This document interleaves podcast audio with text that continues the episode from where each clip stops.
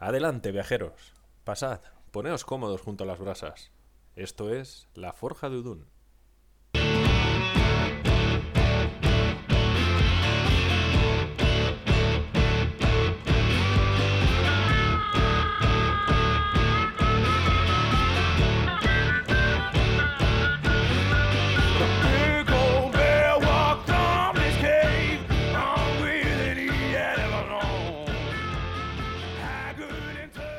Hola amigos y bienvenidos a este segundo podcast de La Forja de Udun.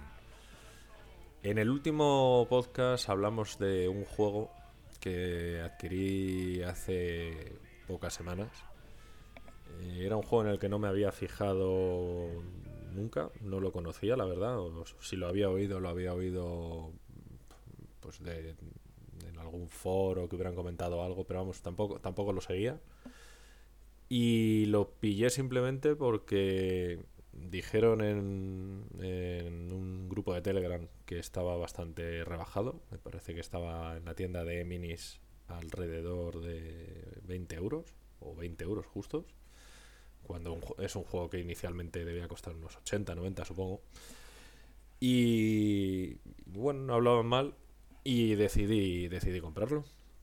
Eh, el juego del que vamos a hacer reseña hoy vamos a hablar un poquito es Star Saga.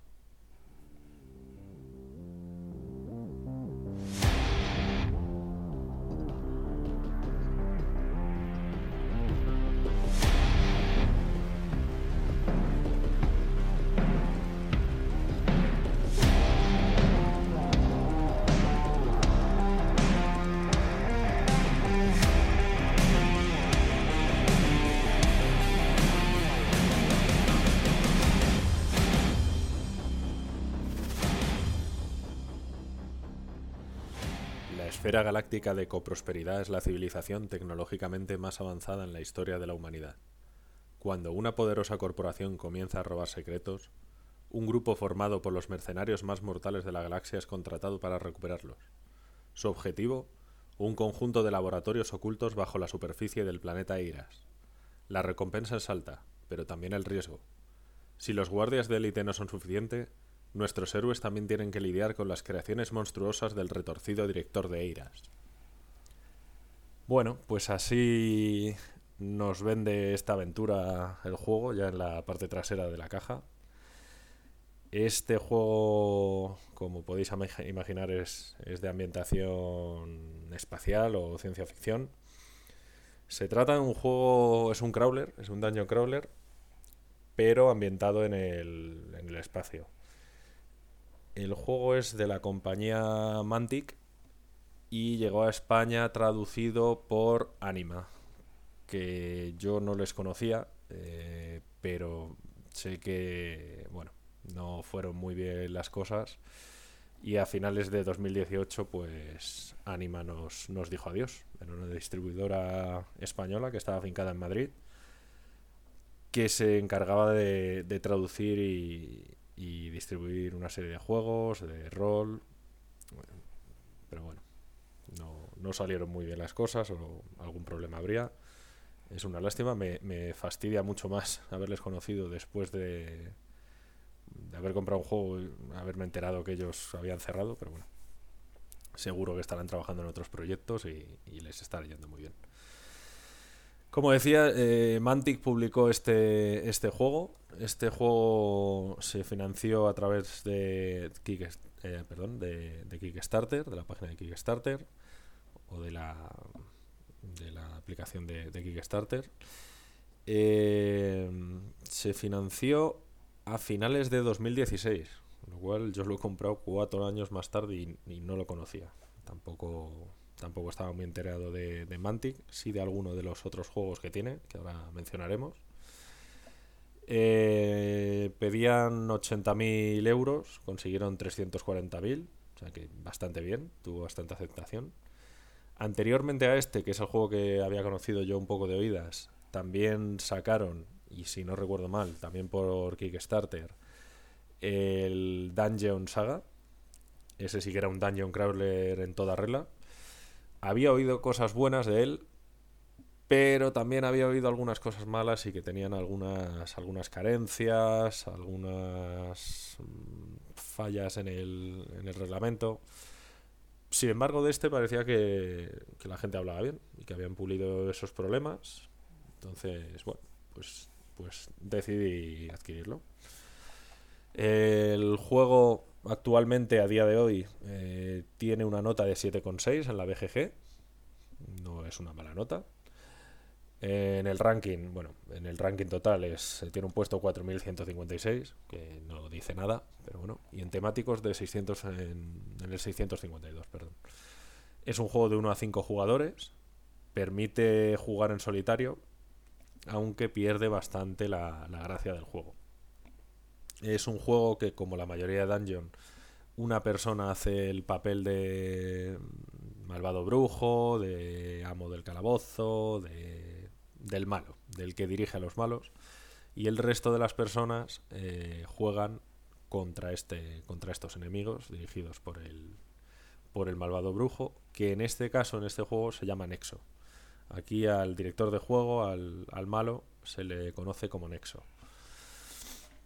Eh, si juega una sola persona, ya haremos luego un- una breve reseña de la parte de, solitario, pero si juega una sola persona, se pierde el 80% de la gracia del juego. Está bien, sobre todo si consigues, si estás habituado a jugar en solitario y consigues abstraerte un poquito de del juego y, diferenciar los que controlas tú con vamos los personajes que controlas tú principales con los enemigos. Si intentas porque hay una parte de ir descubriendo la historia ir descubriendo el escenario si intentas no fijarte mucho en el mapa según vas creando vas creando el, el escenario y no estás muy atento del mapa pues no puedes conseguir tener algunas sorpresas pero vamos al jugar en solitario pierde el 80% de la gracia. Es un juego que cada partida o cada misión dura en torno a 60-120 minutos. Está recomendado para una edad de 14 años, aunque la comunidad mm, indican que de 12 en adelante se puede jugar. Y el peso, la complejidad sobre un sobre 5 en una escala de 5 es de 2,75. Pasemos a hablar de qué va el juego, de qué va un poco la historia, sin entrar mucho en detalles para no hacer spoiler. Nosotros eh, manejamos a unos mercenarios que han sido contratados para infiltrarse en una base para investigar o para enterarse un poco de qué está pasando con, con una enfermedad que se llama la plaga y para robar ciertas cosas. Dentro de los personajes principales que se pueden llevar, hay seis personajes en total. Estos seis personajes eh, pertenecen a distintas razas. Y además, eh, lo gracioso, lo bueno que tiene este juego de Star Saga es que está, está dentro del mismo universo o está dentro del lore de otros juegos que tiene Mantic, eh, como serían Warpath y Dead Zone. Entonces comparten el lore, comparten un poco, bueno, comparten el mismo universo. Entonces, dentro de estos seis personajes, pues un poco como pasa en, los crawlers de, eh, de fantasía, pues tenemos al enano, tenemos al mago, tenemos al bárbaro. Lo que pasa que aquí está un poco, está adaptado a la ciencia ficción. Entonces, los personajes principales serían Francesco el Diablo Selvaggio, que es un humano que va con un lanzallamas. Tendríamos a otra humana, que es la capitana Erika Dulinsky, cuya principal habilidad es, bueno, es, es buena con las armas. Luego tendríamos a un enano, que es Ogan Helkare, o Helker, el enano es bastante curioso de jugar porque es eh, el inventor y además de su equipo, de su armamento, también lleva mm, unos escudos y unas torretas. Con lo cual puedes desplegar a lo largo de la partida estos escudos para protegerte de, los ataques o para proteger al resto del equipo y dejar las torretas pues para vigilar ciertos pasillos, ciertas zonas. Es muy divertido de jugar. Luego tenemos a Alice, que es una Kaiowan, que es una especie de, adaptándolo a otros juegos o llevándolo a lo que serían otros juegos, de vampiro psíquico. No, perdón, no tiene manejo de las armas grande, pero puede robar vidas a los enemigos para curarse, curarse ella misma. También es bastante curioso de jugar. Luego está Wrath, que es un Judwan, que es una especie de ninja, podríamos decir. Entonces su arma principal, aunque lleve pistolas eh, o puedas eh, ponerle otra serie de, de equipo o de armas, su arma principal es una espada que se llama espada Jian.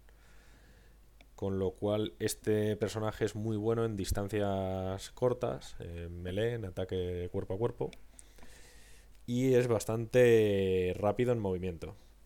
Y luego por último tenemos un robot asistente, no sabría muy bien cómo llamarlo, que le llaman Kirby. Es el CUR B071503 y, y bueno, el diminutivo es Kirby. Kirby tiene como armas, tiene un láser, puede soltar des- descargas eléctricas, pero bueno, tiene otra cosa curiosa que es la eh, visión nocturna y puede soltar pulsos electromagnéticos. También es curioso jugar porque hay una mecánica del juego que es la oscuridad, que hablaremos un poquito más adelante, pero es, es bastante curiosa y está muy bien llevada. Entonces tenemos a estos seis personajes principales que se tienen que mover a lo largo de 12 misiones. Estas 12 misiones también está bastante bien pensado porque las tres primeras eh, introductorias son un poco tutorial. Tenemos una, una primera misión en la que dirigimos a la capitana. En esa primera misión pues te enseñan un poco pues eh, las mecánicas básicas. Es, es muy sencillita, pero te vale para conocer a la capitana, eh, la capitana Erika Dulinsky, y ver un poco el, funcionamiento del juego. Tenemos una segunda misión eh, de tutorial en la que manejaremos a, a tres mercenarios, que son Kirby, el robot asistente, el Diablo, que es el que va con el lanzallamas, y Wrath, que es el que, el que lleva la espada. Esta ya es un poquito más complicada, pero bueno, te ayuda y además tienes un apartado de, de pistas un poco por si por si la gente se atasca en alguna parte o la encuentra difícil y te dicen un poco cómo, cómo jugar o cómo, qué estrategia puedes seguir con los distintos personajes. Pero te dan eso, te dan mm, en esta pues te dan otros tres personajes para que entiendas sus mecánicas, entiendas sus puntos fuertes y sus puntos débiles. Está, está bastante bien. Y la tercera y última misión de tutorial, en esta eh, jugaríamos con dos mercenarios. Con Alice, que es la vampiro, y con el enano, que es Ogan Helker. Igual, te vale un poco pues para... Incluso es- está... Esto no es spoiler porque en las pistas está si te atascas. Es un escenario eh, que es alargado, es como un pasillo largo, ancho, donde van saliendo una serie de enemigos o...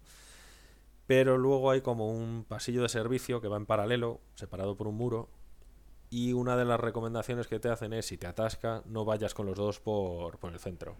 Ve con el enano, que vaya desplegando los escudos, que vaya desplegando las torretas, que vaya haciéndose cargo de los enemigos que se vayan encontrando, mientras que con eh, Alice puedes ir por el pasillo porque puede drenar vida a través de los muros.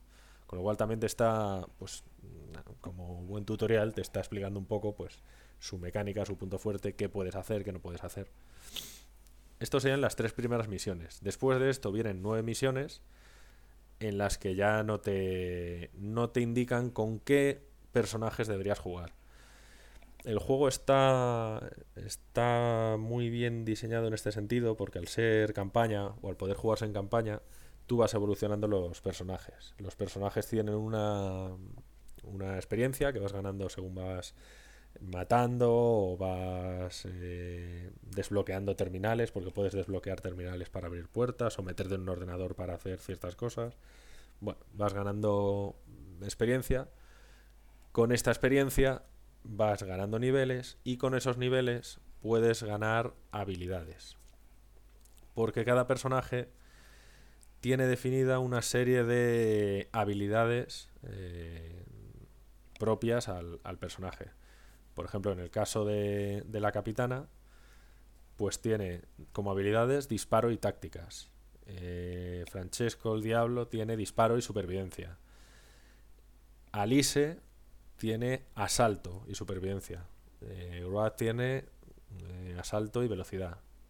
Kirby es tecnología solo y el enano tiene disparo y tecnología. Entonces, cuando tú eh, subes de subes de experiencia o ganas un nivel de experiencia, tienes la posibilidad de mejorar una de estas habilidades.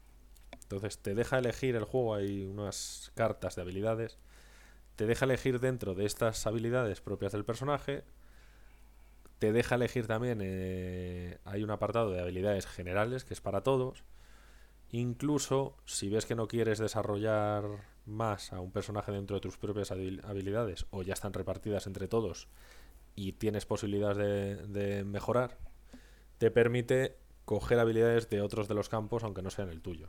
Por ejemplo, la capitana tenía disparo y tácticas, pues oye, ya he evolucionado todo lo que quiero en general, en disparo, en tácticas, pues me interesaría que tuviese algo de supervivencia. Pues puedes conseguir habilidades de supervivencia. Según vas subiendo, vas mejorando cada personaje. Este personaje tiene un coste inicial y según mejora este coste se va elevando. Por ejemplo, el robot empieza con un coste de 125. Pues según mejores las habilidades, esas habilidades tienen un coste. Pues te van incrementando pues otros 8, 10 puntos. Al igual que si les equipamos entre misiones, o bien porque has encontrado, te puede pasar que encuentres armamento o armamento o equipo durante las misiones y te lo llevas para la siguiente misión. Entonces el coste de ese equipo se ve afectado también o se ve reflejado en el coste del personaje. Todo esto que estoy contando hace referencia a lo que comentaba de que en las misiones fuera de las principales ya no te dice juega con este juega con este otro. Te pueden sugerir. Te pueden sugerir, por ejemplo, la primera misión fuera del tutorial. Te dicen el grupo recomendado es eh, Alice, la capitana, el enano y Wrath. Wrath. Bueno, no sabré decir nunca bien ese nombre. Pero eh, se supone que eso es con sus valores base. Si tú tienes tu- tus personajes evolucionados, lo mismo con dos personajes super evolucionados, ya podrías jugar este o ya cumples el máximo de puntos de mercenarios que te permite esta, esta misión. La misión, aparte de recomendarte ese grupo, te dice eh, 460 puntos entre el mercenario y el equipo. Pues lo mismo, tienes dos personajes y ya lo has cumplido. Mm, No sé si eso es bueno o es malo. Porque muchas veces tener la versatilidad de distintos personajes con distintas habilidades es casi mejor que tener uno solo muy fuerte. Pero bueno, también puedes decidir no llevar equipo y, y le bajas la puntuación al, al personaje. Vale, hemos explicado un poco los personajes, hemos eh, explicado las misiones, hay 12 misiones.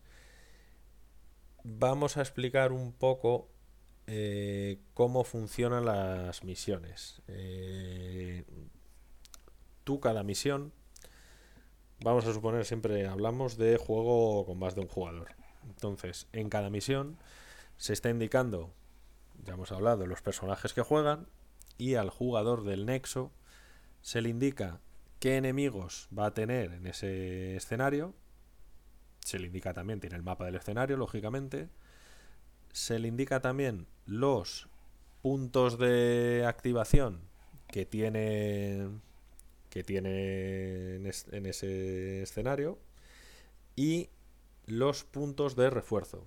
¿Qué son los puntos de activación y los puntos de refuerzo? Los puntos de activación son las veces que puedes actuar durante, durante el turno del nexo. O sea, tú puedes activar dos enemigos, por ejemplo. Entonces, eh, aunque haya 18 enemigos por el, por el tablero, por el escenario, tú en tu turno solo podrías mover o realizar dos acciones o dos activaciones. Después de, de esas activaciones, el nexo puede eh, reforzar tropas, que es el otro indicador que te pone por misión. Ese refuerzo de tropas te da un número y es algo similar a lo que pasa con los personajes principales. Es el, el coste de enemigos que podrías meter en la partida. Hay una serie de puntos de refuerzo por donde pueden entrar más enemigos. Pues si los puntos de refuerzo son 5, pues significa que los enemigos que entren deberían sumar 5 puntos. Además, el jugador del Nexo cuenta con otra ayuda, que es que tiene una serie de cartas en la mano con habilidades especiales. El Nexo al inicio de su turno puede jugar estas cartas, puede jugar tantas como quiera, y esas habilidades, pues eh, yo que sé, por ejemplo, mm, le permitiría robar dos cartas más. O eh, ataque sorpresa, vuelve a activar un punto de refuerzo desactivado. O por ejemplo, cierre del sistema. Esta carta permanece en el juego y lo que hace es que no se pueden usar los terminales, con lo cual a los mercenarios no les permites usar los ordenadores para abrir puertas, para activar o desactivar puntos de entrada de los enemigos, etcétera. Y luego además con estas cartas el nexo puede descartarlas para realizar activaciones adicionales. Pues lo mismo no te interesa jugar esas cartas y en lugar de activar pues te pone dos activaciones. Si quieres activar cuatro mercenarios, o sea, perdón, cuatro mercenarios, no, cuatro enemigos, cuatro... Sí, cuatro enemigos. Pues podrías gastar cartas para hacer estas activaciones adicionales. ¿Por qué mencionaba que jugando en solitario pierde bastante? Pues pierde bastante porque como el único que está viendo el mapa del escenario es el nexo, tú solo pones sobre el tablero lo que pueden estar viendo en ese momento los mercenarios. Es decir, si hay un punto de entrada, hay un pasillo largo y hay puertas cerradas, lo que hubiera más allá de las puertas no lo muestras. Simplemente llegas hasta las puertas. Entonces, según los mercenarios van abriendo puertas, se va desplegando el resto del escenario, el resto de los setas, para ver eh, lo que hay en la siguiente sala y demás. No quiero entrar mucho en spoiler, pero todas las misiones no tienen un único camino. Eh, quizá haya distintos pasillos o hay distintas formas de resolverlas. O incluso hay pasillos o salas que no valen para nada, pero si accedes a ellas, pues quizá hay un armario o un armamento y te vale para conseguir pues equipo, munición, armamento, etcétera. Incluso hay algunas eh, que lo mismo. mm, bueno, sin entrar en el spoiler, que no quiero, no quiero hacer spoiler porque es un poco la gracia también de, de que alguien te vaya desplegando el escenario, pero hay uno en el que tienes que encontrar un ascensor para ir al siguiente nivel. Y, y digamos que está difícil de encontrar. Entonces tienes que estar buscando por el escenario, incluso no voy a decir que puedas interrogar a los, a los enemigos, pero lo mismo si te puedes meter a los ordenadores a piratearlo y a ver si te da alguna pista de dónde está dónde está ese ascensor o esta puerta hay que abrirlo desde una terminal en concreto, etcétera. Está bastante bien y además según abres un sector o abres otro, a veces tienes incluso un texto que te narra un poco lo que sucede y, y te pone, te mete más en la historia.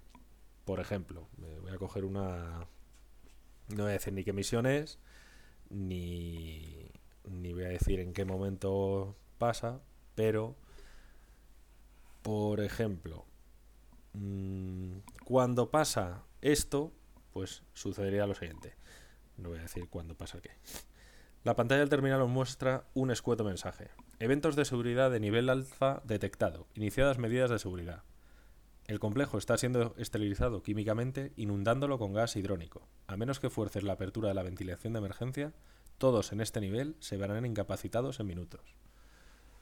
Pues te, va contando un poco, te va metiendo en la historia. Es, no voy a decir narrativo, porque no es, no es narrativo, no lo considero narrativo, pero bueno, el Nexo tiene que hacer pues, pues eh, la parte un poco también de ir contando la historia, qué sucede cuando avanzas, ha saltado una alarma, eh, has abierto la puerta, al abrir la puerta ha sonado una trampa, y, bueno, está un- poco rolero.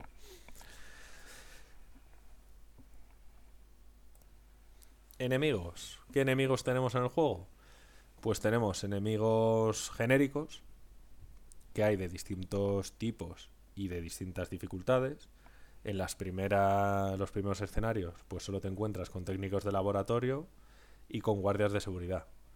Pues los técnicos de laboratorio, por ejemplo, solo pueden atacar cuerpo a cuerpo. Los guardias de seguridad eh, tienen armas y, y pueden disparar a distancia, pero tienen unos puntos de vida, pues eh, muy bajos, por ejemplo. Pero según vas avanzando en la historia, pues te puedes encontrar también a rangers corporativos, marines corporativos, víctimas de la plaga, que es lo que hablábamos, hay una enfermedad que se llama la plaga, y bueno, pues hay víctimas de la plaga, que son otro tipo de enemigos. Y además de estos genéricos, hay unos jefes finales. Eh, hay cinco jefes finales.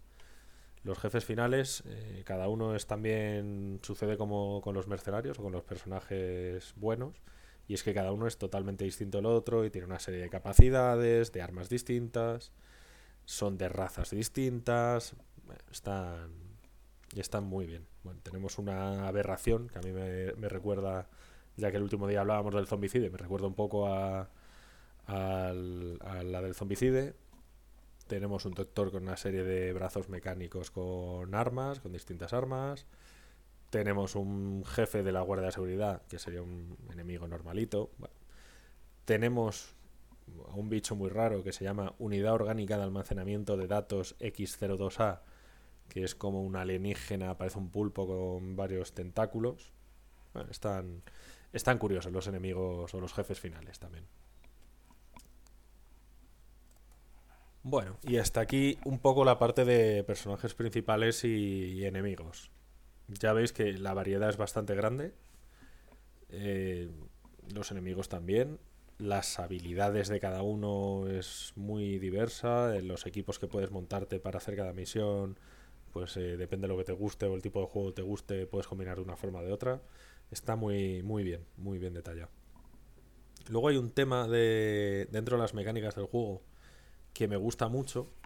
Como había comentado, bueno, hay una que es la de la oscuridad, que me parece muy curiosa, que es eh, se puede quitar las luces o se pueden apagar las luces porque quizá hay misiones en las que nos interesa mover con sigilo.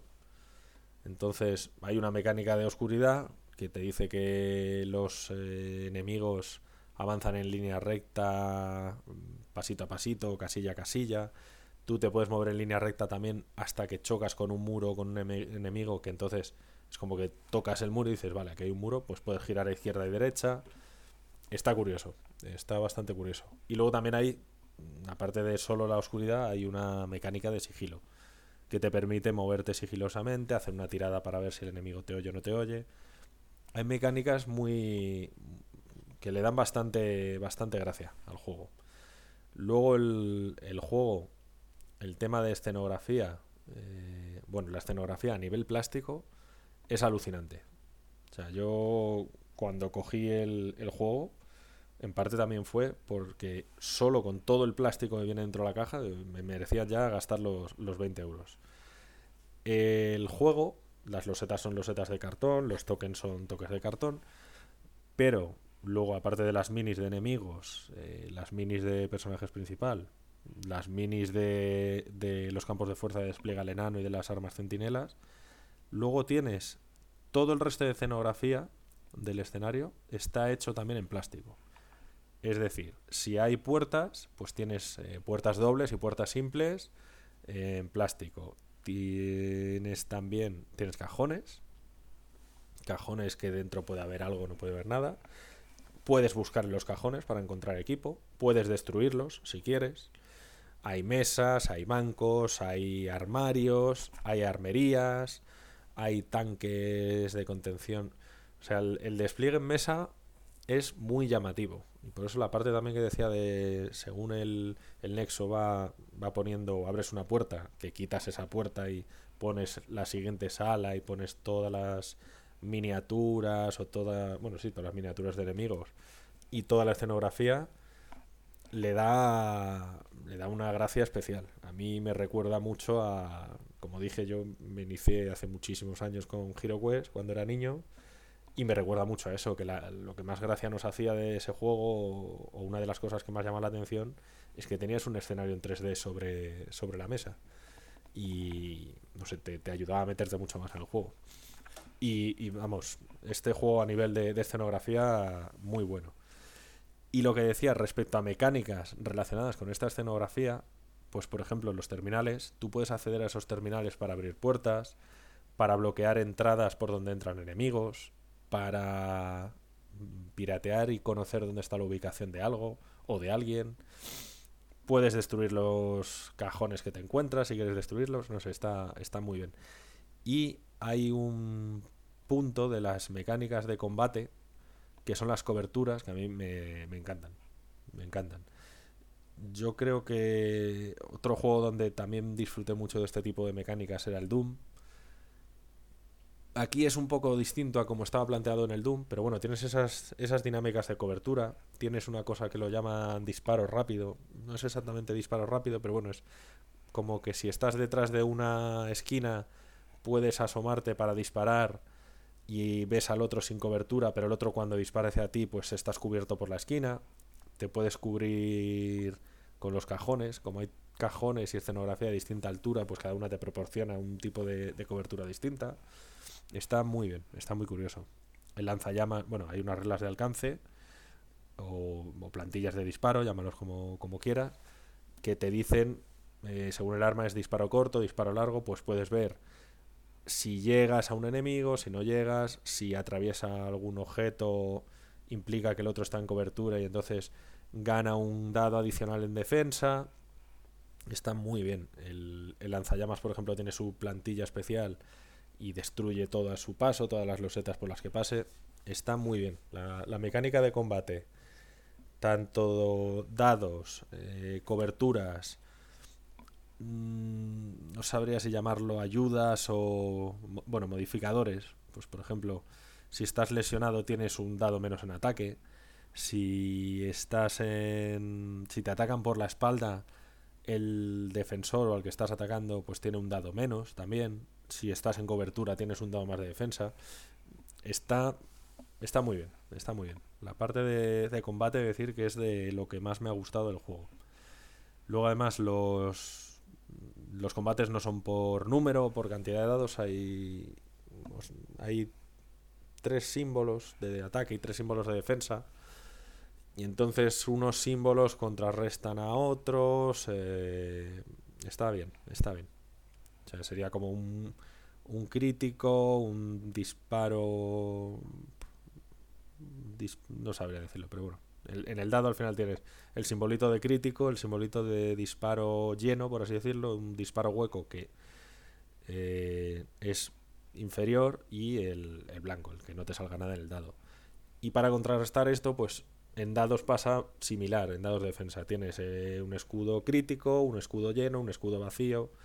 Entonces, tu escudo crítico defiende a todos los posibles ataques. Tú por cada dado de escudo crítico podrías defender a un dado de ataque crítico, un dado de ataque eh, completo o un dado de ataque vacío. No te limita a solo a uno. El dado lleno solo bloquea al ataque lleno y al ataque vacío, no bloquearía al, al crítico. Y el escudo vacío, pues solo bloquea al daño vacío, por llamarle de alguna forma. Entonces está, está bien. El tema de dados está bien. El tema de combate, ya lo he dicho, está muy bien. Me encanta. El tema de coberturas, muy bien. Y los modificadores me gustan mucho también para que puedas aplicar pues temas de sigilo y demás, atacar por la espalda. Está muy muy bien. Esa parte del juego me ha gustado mucho. Ya hemos mencionado un poco mecánicas, de combate, sigilo, oscuridad, movimiento. Ya hemos mencionado eh, los personajes principales, un poco la descripción de cada uno. Hemos hablado de los enemigos. De la escenografía también hemos hablado un poco. A nivel de materiales, eh, los, las miniaturas no son las mejores que haya visto jamás, pero bueno, son bastante aceptables. eh, están hechas en plástico, al igual que la escenografía. El problema que tuve yo, y supongo que todo el mundo, es que cuando me llegó, bueno, vienen todo, todo metido en una bolsa a granel y venía bastantes cosas dobladas, pero bueno, lo de siempre. Agua caliente, agua fría, paciencia y a ir colocando las, las miniaturas bien. Yo me puse a, con todas las patas de la mesa, pues "Uy, esta pata está torcida, pues eso, a colocarlo todo para que quedara perfecto. Aunque luego lo estoy guardando otra vez a granel, pero parece que bueno, conserva un poquito la forma. El tema del juego en solitario. A ver, yo lo he jugado en solitario. Yo lo he jugado en solitario y me ha gustado. Ya digo que me ha gustado mucho. Pero sí que he notado que me faltaba esa parte de. Pues de descubrimiento. De sorprenderme con las cosas. Es verdad que yo intento. Pues venga, me pongo mi parte del- de la mesa, me coloco mis fichas de personajes, de los buenos. En otro lado aparte las fichas de los malos, el mapa. Intento como no centrarme en la parte del nexo. Yo estoy a, a los personajes principales, intento ir al mapa lo justo y necesario, si abre una puerta intento ver solo lo que se abre sin mirar muy en detalle el resto del mapa, pero bueno, con las figuras de los enemigos, por ejemplo, intento moverlos o atacar siempre al, al personaje principal o al mercenario que más daño vaya a hacer. Siempre me intento poner en el, en el lado del, del nexo pensando qué es lo que haría yo si yo fuera el malo, pero pues, pues no es igual, no es igual. Luego más adelante, cuando juegas contra los jefes finales, eh, estos jefes tienen una serie de habilidades, alguno tiene unas cartas de habilidades especiales, pues no es, no es lo mismo, pero bueno. Mm, Yo lo he jugado en solitario y repito, me ha gustado mucho. Y es un juego al que me apetece jugar mucho con gente y me encantaría hacer de nexo. Me encantaría hacer de nexo para, para hacerles la puñeta y hacérselo pasar mal. Y me gusta mucho la parte de ir desvelando la historia. Tú cuando llegas a un escenario tienes que contar lo que está sucediendo, lo que ha pasado. Pues por ejemplo, si en el último escenario, eh, las, las misiones introductorias, por ejemplo, la primera era que la capitana se tenía que, que colar en la base, pero justo se daban cuenta de que estabas ahí, entonces tienen que entrar por una compuerta. Bueno, pues si lo conseguías, acababas esa misión leyendo el texto de victoria, de pues al final la capitana ha conseguido atravesar la puerta, justo en el último momento se cerraba y escuchas las balas golpear contra... Pues eso. Y cuando entras en la siguiente misión, igual. Pones en escena lo que está sucediendo. Pues huisteis de la anterior sala y lo que no esperabais es que ibais a entrar en una sala oscura donde lo único que se ve es la luz de una compuerta y si miras a través de la ventana se ve que montones de soldados están equipándose para ir a por ti, yo qué sé. Tiene una parte así bastante narrativa de introducción a las a las a los escenarios y de, de fracaso de, o de victoria en la misión también. Pero además la parte que decía que según desvelas, abres una puerta y desvelas una sala nueva, pues puedes estar. Lo mismo hay un, un texto que lo acompaña, o lo mismo, ¿no? No todas las salas tienen, tienen su narrativa, pero bueno, pues abre una puerta y, y te metes dentro y de repente se cierra la puerta a tu espalda y no lo esperabas, pero de las paredes salen unos láser que empiezan a dispararte. O sea, tiene cosas muy chulas. Y bueno, pues jugado como mercenario sin, sin verlo y que alguien te lo cuente tiene que molar mucho. Pero bueno, cuando acabe todo este rollo de la pandemia ya habrá tiempo de jugar en condiciones. Antes de ponerle nota al juego, aunque yo creo ya se me está notando bastante la nota que le voy a poner, vamos a hablar un poco de eh, las expansiones, porque el juego tiene una serie de expansiones que han sacado. El problema es que el juego base salió en español, Anima pues llegó a traducirlo y a distribuirlo, pero las expansiones yo por lo menos no las he encontrado en español, yo creo que no llegaron a hacerse en español. Entonces se pueden comprar, todavía se pueden comprar en inglés. Tienen eh, expansiones grandes, completas por así decirlo, y luego tienen expansiones chiquititas. ¿A qué me refiero con completas o con chiquititas? Pues por ejemplo, de las pequeñas, pues tienen algunas que son eh, miniaturas de enemigos o enemigos nuevos. Por ejemplo, hay unos que son los Corporation Minion Booster que pues, pues son unas figuritas de, de similares a las que ya vienen en el juego base. Es más miniaturas. Tienen otra que es de minis, que es el Nameless Minion Booster. Pues también una serie de, de minis. Pero que son minis basadas en una de las eh, expansiones grandes. Entonces, no sé yo si aportan mucho estas expansiones pequeñas. Las grandes yo no las tengo, pero tengo oído que aportan bastante. Hay tres grandes. Una sería el, el terror en lo profundo, o The Terror in the Deep. Otra sería el Nameless Goliath, que es como un enemigo... Esto realmente es una expansión de una expansión. Es un enemigo especial para la expansión anterior, para el del terror en lo profundo.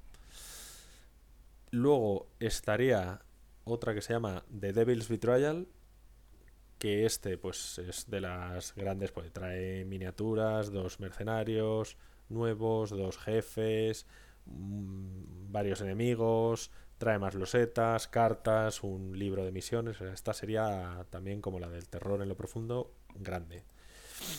Y por último tiene una que se llama Retake the Black Star Station. Que esta igual, pues tiene más mercenarios, más jefes, eh, libre misiones, eh, losetas. Estas serían las, las grandes. Vale, ya he dicho que hay chiquititas, donde traen enemigos adicionales a los que ya traen alguna de estas expansiones, un juego base. Hay expansiones grandes que amplían mucho el juego. Bueno, luego hay mm, expansiones o add-ons o no sé cómo llamarlo, pues puedes conseguir más, más escenografía, más puertas, los setas, bueno, los setas no, las, los contadores que son, vienen de cartón en el juego base, pues de acrílico, las reglas de disparo corto, disparo largo también las tienes en acrílico, tiene incluso, para que veáis el, el toque rolero que tiene un poco, de ir desvelando la historia y demás, tiene incluso la pantalla del nexo, como sucede en los juegos de rol, para que no vea lo que, lo que tienes tú ahí. Y luego quizá, bueno, tienes de dados también. Han sacado algunas misiones en PDF gratuitas para por si quieres seguir jugando. Y la que todo el mundo habla mejor es una que se llama eh, Character and Mission Creator Expansion. A ver, ¿qué, ¿qué es esto? ¿Qué incluye esto? Pues, bueno, ¿qué contiene? Venga, vamos a hablar ¿Qué contiene? Pues tiene seis mercenarios, ¿vale? Seis miniaturas nuevas de mercenarios con sus cartas. Tienes 39 cartas de enemigos y no digo miniaturas, ¿eh? digo cartas. Cartas de descripción de enemigos. 60 nuevas cartas de equipo, 14 nuevas cartas de nexo, 74 cartas de, de habilidades, eh, 16 cartas de objetivo secreto y 33 cartas eh, para crear personajes o 33 cartas de referencia para nuevos personajes. ¿Vale? Aparte de una hoja en blanco para crear, crear mercenarios y una hoja en blanco para crear misiones, que es igual, me recuerda a la página central de HeroQuest donde tenías un tablero en blanco donde tú podías crear. La gracia de esto, aparte de que te traiga todo lo que te traes de cartas nuevas, de nuevos mercenarios, eh, miniaturas de mercenarios en plástico nueva, es que te permite crear todos los nuevos enemigos y todas las misiones nuevas que tú quieras. Te dan un poco los, los inputs o las especificaciones de cada raza, de cada enemigo, para que tú puedas crear, pues utilizando las minis que ya tienes, por ejemplo, pero por ejemplo tienes una mini de... de pues yo que sé, de los eh, guardias de seguridad, pues en lugar de ser un guardia de seguridad, pues le pones algo para identificarla y decides que es un guerrero del planeta Chucuchú, yo que sé. Y tiene sus características, tiene su historia, tiene sus eh, estadísticas distintas, porque Este juego, bueno, aparte de con esto, ya te da la oportunidad de expandirlo hasta el infinito, con un poco de imaginación y, y por tu cuenta. Pero este juego cruza con el universo de. Pues el universo de Warpath y de Death Que tienen, son juegos, uno es un wargame, el otro no lo conozco, pero creo que también. Pero bueno, el caso es que tienes montones de razas, montones de miniaturas, montones de clases distintas que puedes comprar de estos otros juegos para utilizarlo en Star Saga. Si quieres comprarlos, si quieres utilizar las miniaturas que ya tienes y simplemente tienes tu hoja nueva de personaje, su carta de, de habilidades nueva, con que eso sí te vienen por raza, por, por tipo, esas sí que están incluidas, pues tienes ahí expansión para el juego hasta el infinito. Puedes estar jugando a Star Saga toda la vida. Ya sea solo con el Star Saga y este Character Creator, sea comprándote las expansiones gordas que hemos hablado, sea comprando las minis de Death Zone y de, y de Warpath, e incluyéndolos al Star Saga, tienes un mundo infinito. Está muy, muy bien. El problema, lo que he comentado, solo en inglés. Si no tenéis problema en inglés, pues yo creo que es una expansión que, que pillaría corriendo. Por lo menos la de creación de, de personajes y misiones. Con eso y el juego base, te va a durar toda la vida. Nota para este juego, o mi opinión. Pues yo estoy muy contento con este juego. Descubrí un juego que no conocía, lo compré por el mero hecho de que costaba 20 euros y, y dije, pues mira, lo que cuesta y todo el plasticazo que trae, ya solo por eso merece la pena, por la escenografía y demás. Me he divertido mucho con el juego, me han gustado mucho las mecánicas. La única parte que me da algo de pena es no haberlo podido jugar en- con más gente y haberlo jugado en solitario. Pero vamos, eh, igualmente me lo he pasado muy bien. Lo he disfrutado mucho. Es un juego que para lo que cuesta, pues ya digo, creo que son 80 euros o por ahí. Si lo puedes pillar en oferta como, como lo pillé yo por 20, vamos, mil veces más. Ya te digo que, que merece la pena un montón. El material que, que trae yo creo que está muy bien. La caja es una caja no demasiado grande y te entra todo perfecto y cartas enfundadas y demás. ¿Qué queréis que os diga? A mí me ha gustado muchísimo. Me ha gustado mucho la diferencia entre los personajes principales. Me ha gustado mucho el modo campaña, la evolución de personajes, el toquecito rol que tiene. Creo que es un juego muy divertido. Muy, muy divertido. Eh, No sé, ¿qué nota le daría? Pues eh, yo le daría un 8 fácil. Y voy a intentar no subir más por no, por no hincharlo más de la cuenta, pero vamos, yo le pondría un 8 clarísimamente. No sé, la BGG creo que estaba cerca, os había dicho, en torno al 7 y algo, un 7,6. El 8 lo tiene, de calle. Si encima te gusta la temática futurista del espacio y demás, más motivo todavía. Si te gusta un poco el lore, un juego que tenga lore detrás, y te quieres meter con pues con Warpath y con Death Zone para ampliar toda esta historia, genial.